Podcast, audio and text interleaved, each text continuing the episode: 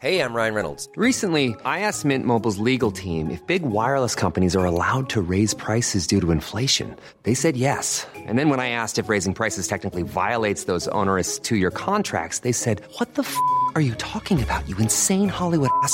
So to recap, we're cutting the price of Mint Unlimited from $30 a month to just $15 a month. Give it a try at mintmobile.com slash switch. $45 upfront for three months plus taxes and fees. Promo rate for new customers for limited time. Unlimited more than 40 gigabytes per month. Slows. Full terms at mintmobile.com.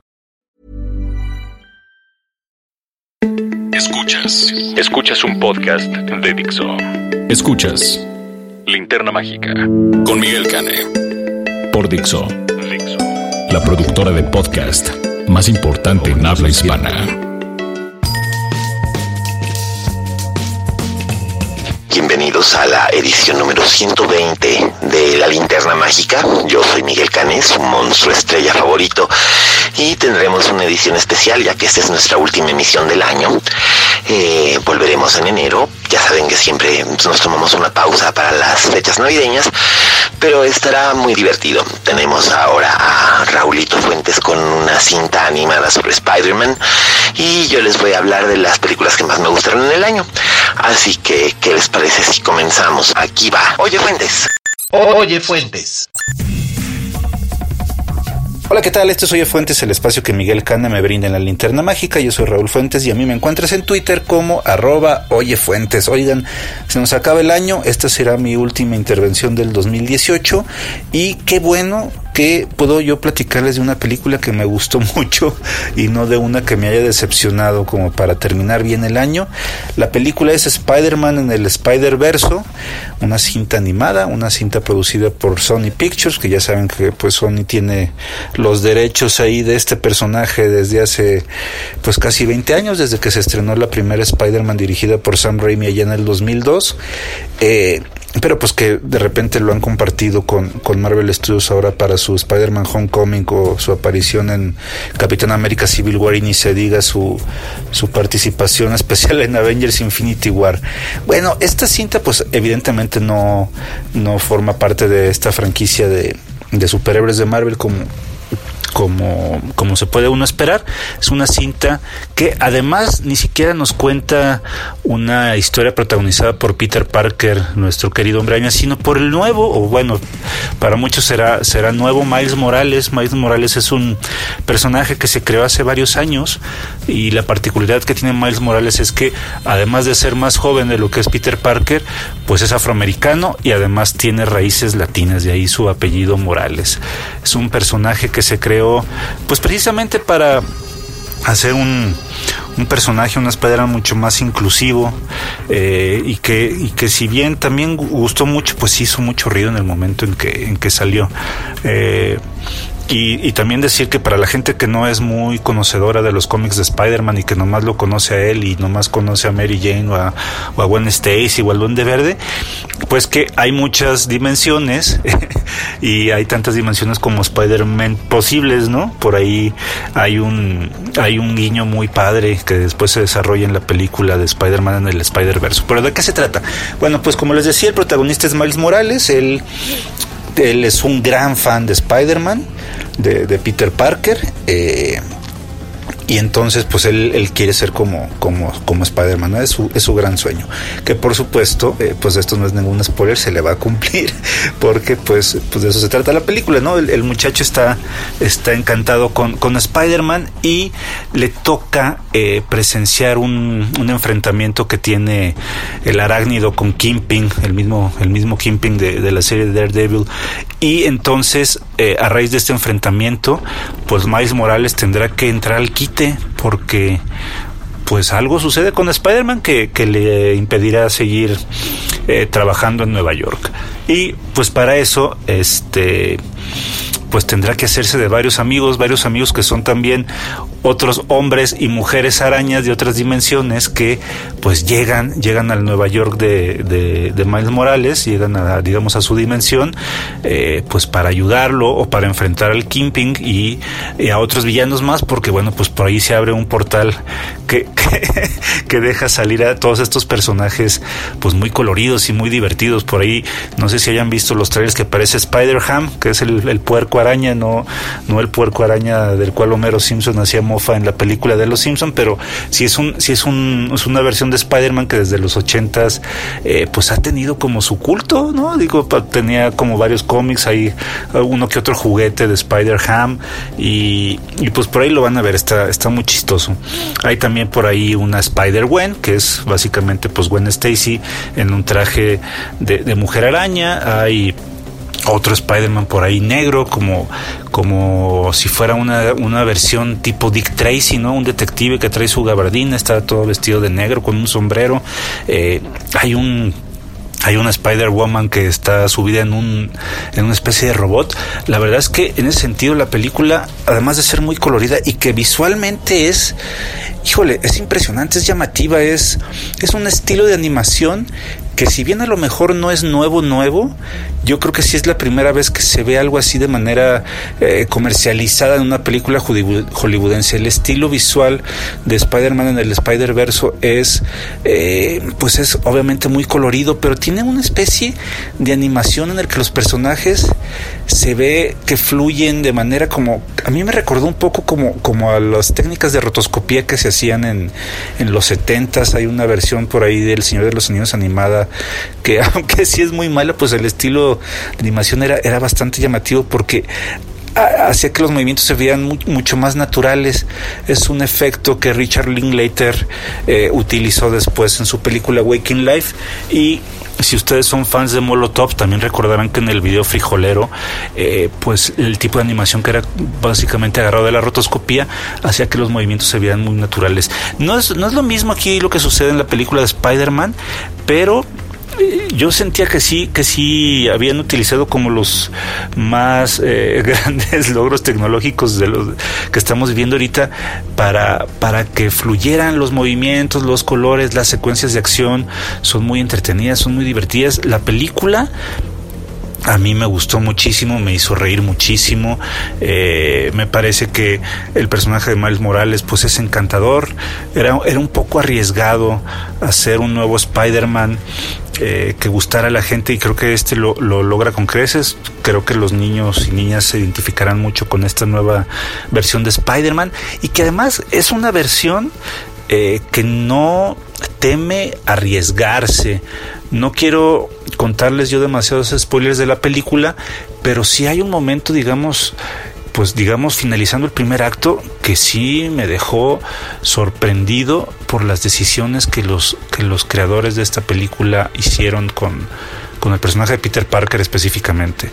Y que le dan rienda suelta a nuevos personajes que no son muy conocidos eh, o presentándonos otras versiones de los villanos como es el Duende Verde o como es el Doctor Octopus. En esta versión creo que caen muy bien, caen muy bien en, esta película animada. Eh, que como les digo, pues sí, o sea, me la pasé muy bien porque además de, de jugar con la mitología de Spider-Man que tiene 50 años eh, o más, casi 60, pues estrenó en 1962 el primer, el primer cómic de, de Spider-Man. Además de jugar con la mitología, eh, pues tiene algo para todos, para los que fuimos fans de Spider-Man desde esta primera serie animada de 1967, de la cual, pues bueno, ya saben que hay un meme o un GIF animado muy famoso en el que un Spider-Man está apuntando a otro Spider-Man, eh, se rescata, se rescatan este tipo de, cosas. Es un poco, no sé si, si, tuvieron ustedes oportunidad de ver el año pasado la película de Batman Lego o Lego Batman, eh, que hacía mofa de la mitología de Batman, lo se burlaba un poco de este lado oscuro que tiene el Caballero de la Noche. Aquí es un poco también eso, utiliza el humor negro para, para burlarse de Spider-Man, pero darle un giro completamente nuevo. Eh, Creo que es una película que los niños van a disfrutar muchísimo, los papás y las mamás de los niños también, sí crecieron sobre todo con las caricaturas, pues no nomás de la del 67, sino la ochentera que era con Estrella de Fuego y, y, Iceman, o la, la, del 94 que recuperaba algunas sagas míticas de Spider-Man como, como La muerte de Craven, como La llegada de Venom, por ejemplo. Eh, de veras, de veras es una, es una película en sentido sorprendente, aunque también he visto por otro lado que eh, muchos reviews, muchos críticos que ya la vieron dijeron que era como la más grande película de, de fin de año de animación, y, no digamos ya de superhéroes. A mí, pues no la, no la catalogaría como una grandísima película, pero sí una muy buena película para ver en Navidad, que es el día que se va a estrenar. El 25 de diciembre es el, es el estreno de esta cinta. Y pues como como dato adicional, eh, ojalá puedan verla en inglés porque hay varios actores famosos que participan en ella. Por ejemplo, Nicolas Cage hace la voz de uno de estos Spider-Man, eh, Oscar Isaac hace la voz de otro Spider-Man, pero para, bueno, mejor no, mejor no les spoileo eso, pero bueno, Oscar Isaac hace también el papel de un Spider-Man, está por ahí también Zoe Kravitz, Liv Schreiber también tiene una voz este ahí en, la película. Entonces está muy bien, la verdad es que está muy bien, es una, es una gran, gran recomendación la que les hago para terminar mi mi, Oye Fuentes del año. Y sobre todo quédense al final de los créditos, al final, final de los créditos hay una escena muy divertida. Para mí fue digamos pues la mejor de, de, toda la película. La disfrutamos muchísimo quienes fuimos a verla sobre todo los que ya tenemos eh, pues varias décadas de vida. Espero que cuando ustedes la vayan a ver pues también la disfruten mucho y pues me la comenten me comenten qué, qué les pareció esta esta película de Spider-Man en el Spider-Verso. Yo les deseo muy feliz Navidad les deseo un próspero año nuevo que el 2019 venga con muchísimo cine con muchísimas series de televisión que podamos platicar, pues eh, ya sea que las comentemos a raíz de lo que escuchen aquí. Y si no en Twitter, mi cuenta es Oye Fuentes, yo soy Raúl Fuentes, les agradezco su atención y pues nos escuchamos hasta el 2019. Hasta luego. Escuchas. Escuchas. Linterna Mágica. Fixo. Gracias, Raulín. Y pues bueno, este, este es un podcast caprichoso, hecho a la medida de mis necesidades. Ustedes me hacen el honor de escucharme, pero aquí el que decide cómo, cómo cruje la galleta, pues soy yo. Y este, esta es nuestra última transmisión del año. Me voy a tomar unas vacaciones. Las necesito. Las necesito. Este ha sido un año largo y complicado, pero también con muchas satisfacciones, también con, bueno, ya no tengo ni que decirles, pero este, esta que es la edición 120, pues es especial porque voy a hablar de lo mejor que vi en cine este año, pero a mi modo. Que además yo estoy igual de expectante seguramente que toda la audiencia porque yo no he sido un muy buen cinéfilo. ¿Este año? Este año. Te voy a jalar las orejas. Y estoy muy deseoso de escuchar todo lo que vas a decir.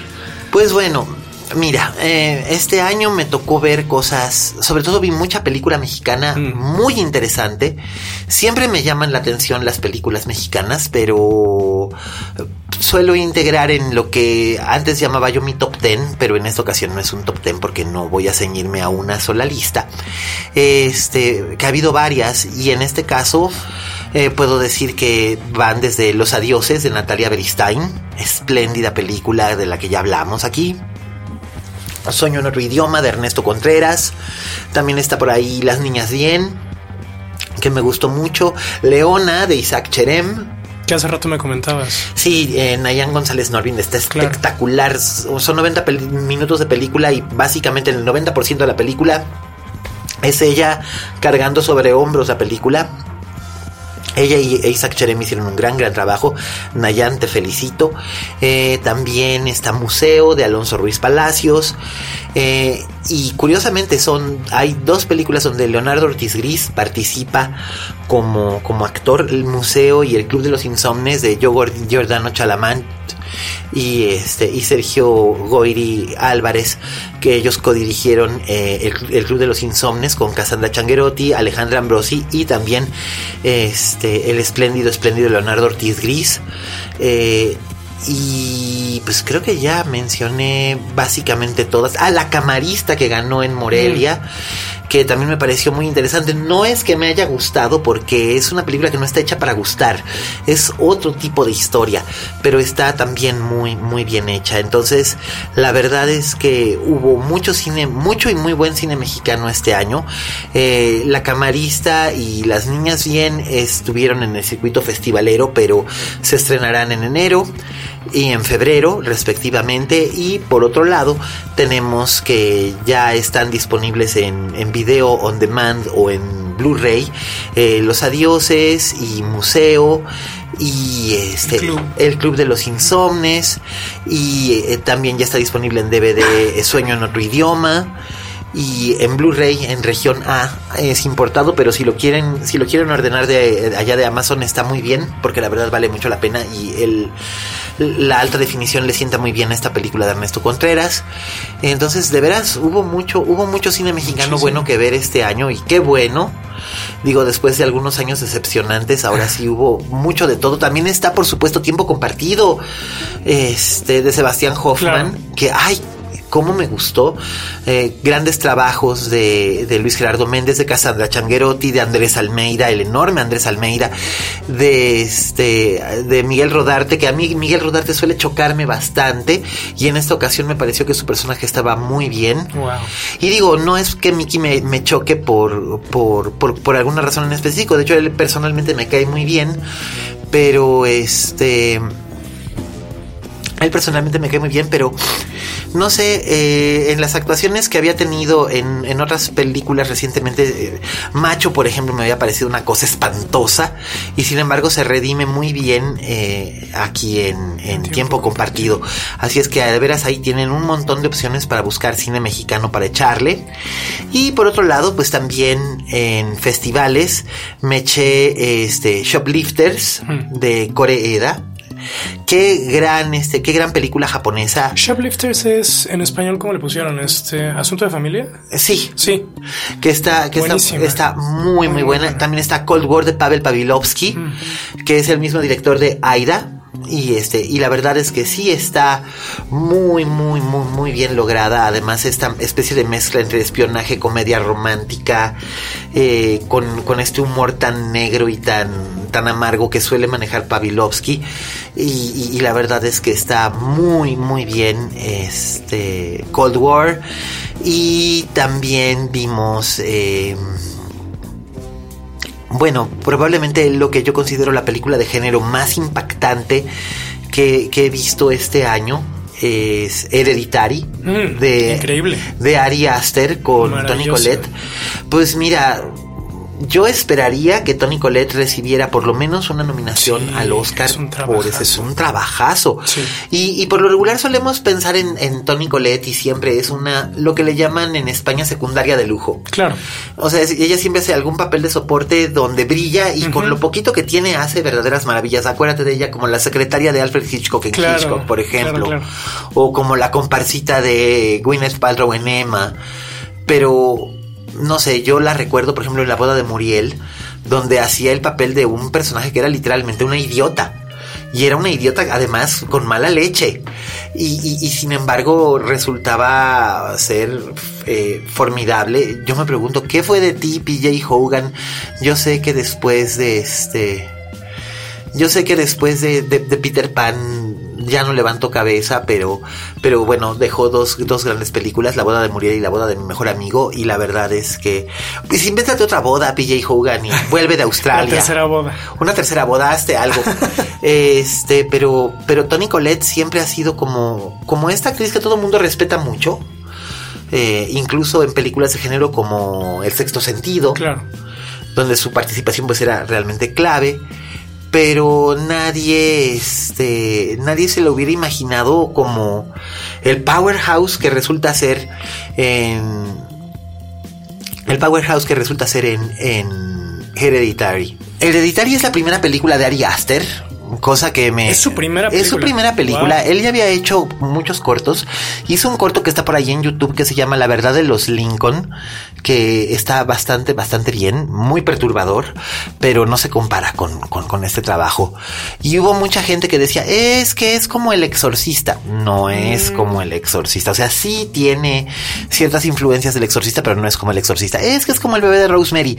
Sí, tiene muchos elementos argumentales muy parecidos y de hecho tomados literalmente como homenaje del bebé de Rosemary. Básicamente la presencia del personaje de, de Anne Dowd, la, la- la espléndida Anne Dowd, el, el personaje de la amiga es este, es básicamente tomado literal claro. del bebé de Rosemary.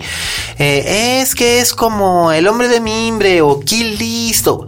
Sí, sí, sí, sí, tiene un montón de todas esas cosas. Ari Aster es un espléndido, eh, no solo es un espléndido director, sino que también es un espléndido, este, cinéfilo y se nota. Se nota, se nota que como sin espectador nos ha, nos ha proporcionado un montón de cosas, entre ellas, por supuesto, es, eh, eh, esta atmósfera que, que logra, pero además a tantos elementos que tiene maravillosos, este, Hereditary, no, No, y que solamente... la ves en repetidas ocasiones y descubres más y más y más capas y Ay, detalles. calla, que- sí me volví loco. cañón. No, hombre, pues me, me procuré, me procuré gracias a, a mi amigo Eduardo Saluz que vive en que vive en, en, en Londres, él me mandó este el Steelbook, el Blu-ray Steelbook Mm. de Hereditary que nada más salió allá.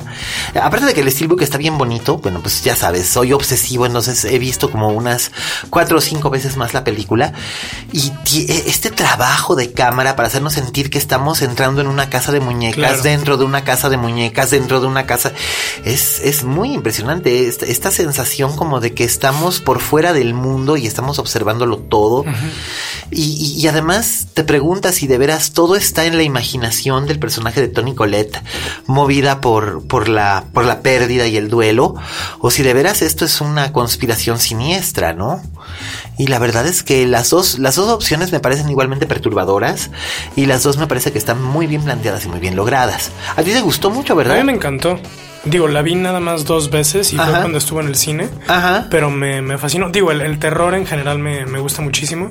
Y hace mucho que no veía una película que, en mi opinión, tuviera una hechura tan completa en ese género. En, en mi opinión. Absolutamente, porque además están todos esos, todos esos elementos, eh, no los puedo decir aquí porque mucha gente todavía no la ha visto. Claro. Eh, Hereditary, El legado del diablo, que por cierto está disponible en la plataforma Amazon Prime.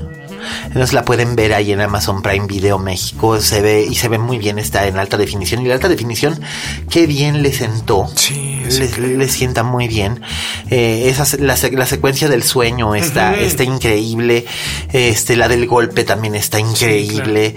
O sea, juega, juega muchísimo y juega muy bien. Yo no sé cómo le va a hacer Ari Aster, porque también debe ser así como que muy difícil que hagas tu primera película y todo el mundo te diga, "Ah, es una obra maestra.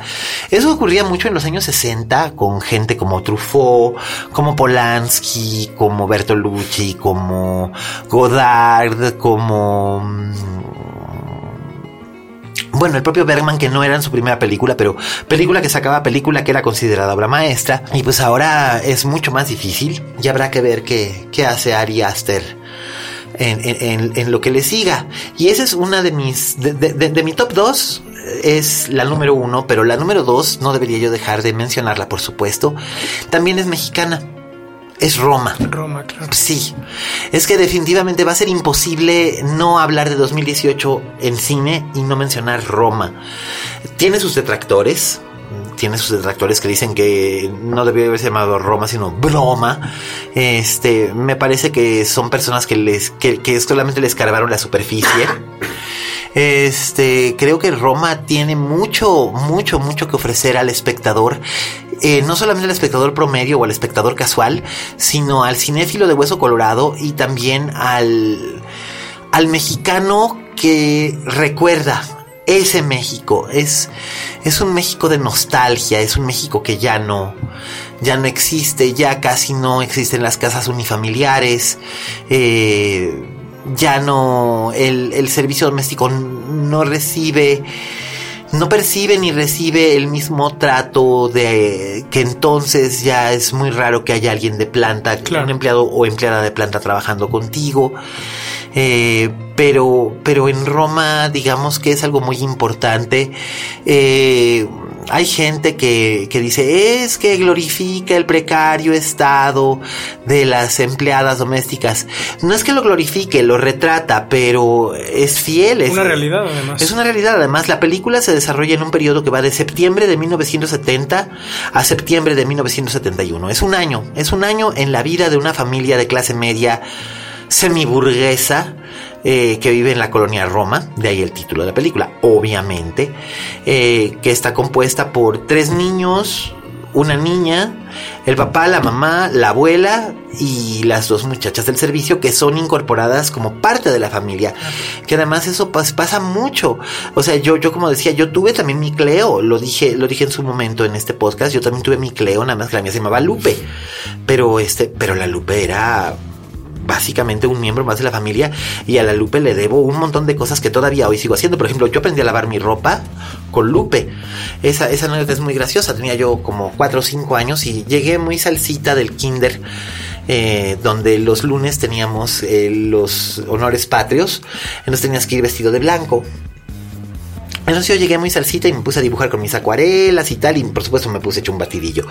Entonces llegó Lupe y este y, me dice, pero mira nada más cómo te has puesto, pero este, vas a ver, te va a acusar con tu abuela. Entonces ya vino, vino mi abuela y dice, pero niño, ¿quién crees que lava la ropa? Yo le dije, pues Lupe. Ah, sí. Pues no, entre mi abuela y Lupe me obligaron a quitarme mi uniforme y a lavarlo con jabón sote a mano en un lavadero. Pero aprendí la lección y Sí, además claro. desde ahora sé lavar muy bien mi ropa. Claro, ahora tengo una lavadora a la que quiero tanto que podría casarme con ella. Pero este, pero sí, sí, sí aprendí. No, y son muchas anécdotas las que se le deben a personajes como, como el que interpreta Yalitza Carrillo en este, en en, en, en, en Roma. Ella es una, este, es una espléndida actriz muy natural. Me estaba contando, este, me estaba contando Luis, el, el director de casting, que él la encontró en un kindergarten.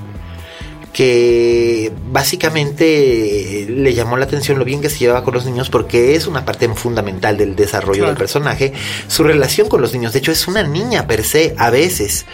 Entonces, este, pues la llamó Yalitza Aparicio, perdón, no Carrillo, Aparicio. Gracias. Yalitza Aparicio, la verdad es que hace un gran, gran, gran, gran, gran trabajo. Eh, su vida cambiará. Espero que le sigan ofreciendo buenos papeles y que esto no sea como le llaman llamarada de petate, ¿no? Claro. Entonces vamos, vamos a ver qué tal. Pero sí, Roma de Alfonso Cuarón, que se convirtió en el hottest ticket in town. Todo el mundo la quería ver en pantalla grande. Existía esta controversia de, de si verla en pantalla grande o esperar al... Pues mañana, mañana viernes 14 que se estrena en Netflix. La verdad, yo siento que no pierde tanto. Digo, sí, se, está padre verla en pantalla grande y con sonido Atmos y tal. Pero en realidad, pese a su enorme desempeño tecnológico, eh, lo más importante que nos puede ofrecer, lo más importante que nos puede ofrecer Roma es su factor nostalgia, su factor corazón, y es una película que está hecha con el corazón. Es una película llena, es una película llena de amor y de ternura, y obviamente es, es un homenaje muy, muy lleno de cariño de Alfonso Cuarón a Muy íntimo sí, sí, sí. propia- A, a- a- a su propia infancia, a su madre que ya murió y a su nana que todavía vive. Así que, este, pues es eso. Entonces, a mí la verdad es que Roma me gustó mucho. Y bueno, pues ya les hablé de, de- lo mejorcito que viene el año que me gustó. Ya eh, en enero, cuando regrese, haremos un recuento también de series de televisión, que es diferente. Este, por ahí hay cosas como la segunda temporada de Handmaid's Tale, la primera temporada de Killing Eve, eh, La pequeña niña del tambor. eh, hay de todo, pero ya ya iremos, ya iremos platicando de eso más adelante. Estamos llegando al final de la emisión número 120 de lo que es la linterna mágica. Quiero agradecer a Miguel Septién por haberme acompañado. No, hombre, gracias a ti. Porque además, este, pues ya viene el año que viene y vamos a buscar hacer cosas juntos. Yo, ustedes saben que amo fu- profundamente el cine, pero también me debo al teatro. Entonces vamos a ver, a ver qué hacemos. Sí, pues ya ahorita creo que lo que estábamos platicando Está bueno, ¿no? está muy interesante. Vamos a ver, vamos a ver si nos podemos salir con la, con la nuestra. Y si lo hacemos, pues armaremos una fondeadora y los llamaremos a ustedes escuchas para que nos echen la, Por favor. la manopla. Sí, señor. Es que lo de las subvenciones ahora va a estar así como que muy raro con la cuarta. Entonces, pues vamos a tener que seguir, para seguir haciendo teatro independiente, pues tenemos que agarrarnos de donde nos, de donde nos podamos agarrar y muchas veces es, como dijo Blanche Dubois, de la bondad de los desconocidos. Este, quiero mandar, por supuesto, mi, gratitud y un abrazo a Raulito Fuentes, arroba Oye Fuentes, a todos los amigos que nos escuchan, a David Guzmán, allá en Cancún, a, Iván, que también escucha este podcast, también allá en Cancún, este, también a, a, Sara Marcos, allá en Asturias, lo que fue mi hogar allá durante tantos años, querida Sara, tú mantienes allí mi recuerdo a través de este podcast. Eh, también, por supuesto, a nuestros queridos amigos jaliscienses, a Enrique, ya Enrique, ya, que ya supe que andas con campanas al vuelo y te felicito. Eh, a mi querido Pipe, Pipe, eres maravilloso y de veras estoy en deuda contigo, eres lo máximo, eres, este, eres sensacional y muchísimas gracias, Pipe. Eh, también a Miri, a Laura, a, a Pablito, a Pablito Potter, a mi querido Pablo Otero, que siempre nos escucha y que además es un devoto del teatro y siempre jala. Y sí, a todo. A todo, es Es, maravilloso. Pablo, de veras, un día tienes que venir, Pablo, a este podcast y venir y contarnos toda tu experiencia como, como espectador, espectador estrella. Y bueno, también quiero, este, quiero agradecer a todos los que nos acompañaron durante la temporada de Dogville. Ya terminamos. Esperamos poder volver el año que viene eh, eso es si conseguimos subvención o si conseguimos capital, inversionistas. Atención inversionistas que quieran volver a montar Dogville, aquí andamos. Este... Y, pues vamos aquí y aquí seguimos, seguiremos haciendo, seguiremos haciendo lo que seguimos haciendo. Ya no van, ya no está mi columna de crítica en el milenio, pero tal vez reaparezca en algún otro medio y si no, de todos modos seguiremos hablando de cine aquí, porque Recuerden que es el cine lo más importante. Véase el cine en el cine o en cualquier pantalla. Lo importante es alimentarnos precisamente de historias. Porque todos estamos hechos de estrellas. Muchas gracias, Miguel. Gracias a ti, Tocayo. Un beso grande para ver en nuestros controles. A Fede en toda la postproducción. A Oscar en los textos y a nuestro querido Dani. Eh, nos, nos despedimos por un par de semanas. Estaremos de vuelta a principios de enero. Eh, se darán cuenta ustedes cuando vuelva aparecer en el listado. Eh, yo soy Miguel Cane, arroba alias Cane en todas las redes. Eh, estoy muy contento de haber compartido este año cinematográfico con ustedes.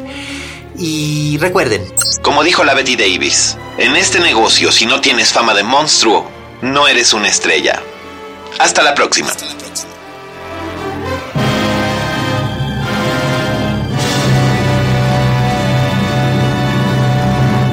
Dixo presentó Linterna Mágica con Miguel Cane.